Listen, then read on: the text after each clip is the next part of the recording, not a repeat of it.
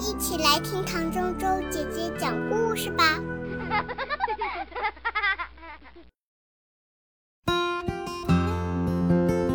如果我说不呢？本尼，把你的盘子拿到洗碗池里来。如果我说不呢？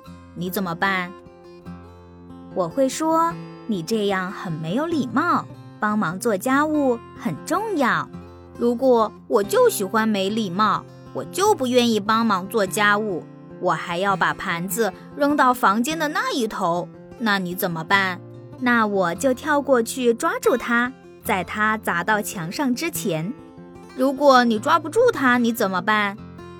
嗯，你是说它砸到了墙上吗？没错，我会让你自己收拾干净。如果我就不收拾干净，你怎么办？如果我捣乱毁掉厨房，你怎么办？很遗憾，如果你毁掉厨房，我只能让你暂停下来，找地方静静了。如果我就不暂停呢？我要在房间里跑来跑去，在墙上乱写乱画。如果用的是擦不掉的画笔，你该怎么办呢？如果我穿着沾满泥的雨鞋在沙发上跳，你怎么办？如果我故意撕坏书橱里的书，你怎么办？如果你那么做，我就把你送到动物园。如果动物管理员不要我呢？因为他喂我的时候我咬他，我冲拍照的游客做鬼脸，我对那些溅我一身水的企鹅宝宝大吼，你怎么办？哦，可怜的企鹅宝宝，本尼，你怎么忍心？本尼哈哈大笑，像个小坏蛋一样。那你怎么办？如果动物管理员不要你，我只能把你卖给马戏团。如果我把沙子倒进棉花糖机，如果我把狮子们的尾巴拴在一起，如果我把小丑的裤子拉下来，露出他的圆点内裤，你怎么办？如果马戏团团长现在已经出现在家门口，说他已经受够了，你怎么办？作为一位慈爱的妈妈，当她的儿子调皮的要命，连马戏团都不想收留时，唯一能做的事情就是把他送到月球。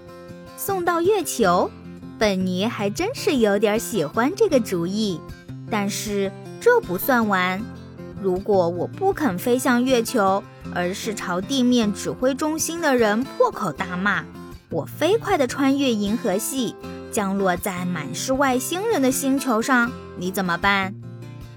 听到你大声骂人，我会放声痛哭；知道你安全着陆，我会开心大笑。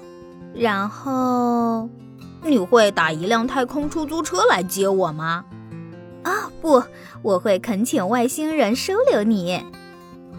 本尼哈哈大笑，他爬到妈妈腿上，小声说：“如果我太太太调皮了，连外星人都不要我，然后他们用一个巨型的外星弹弓把我送回地球，正好落在咱们家前院的空地上，你怎么办？